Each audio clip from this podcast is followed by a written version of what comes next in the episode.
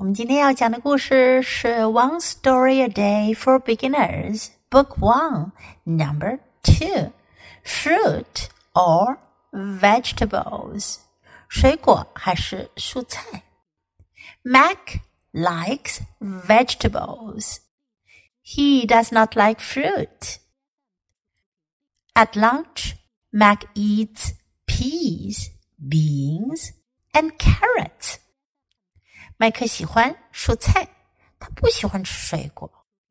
午餐的时候，麦克吃豌豆、豆类和胡萝卜。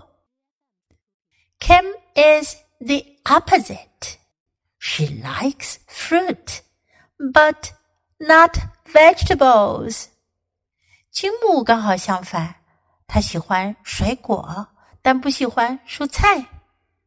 At lunch, their friend Rachel says, There are places where people don't have food to eat and they go hungry.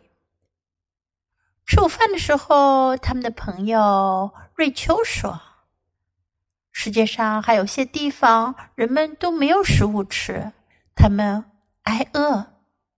Then she says, "If you think about that, you see." All food is good。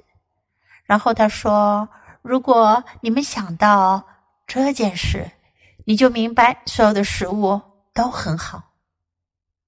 Now listen to the story once again. Fruit or vegetables?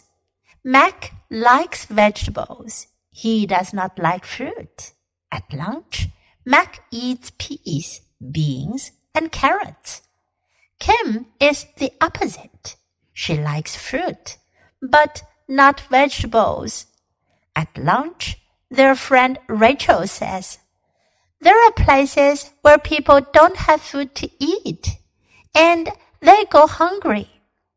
Then she says, If you think about that, you see all food is good.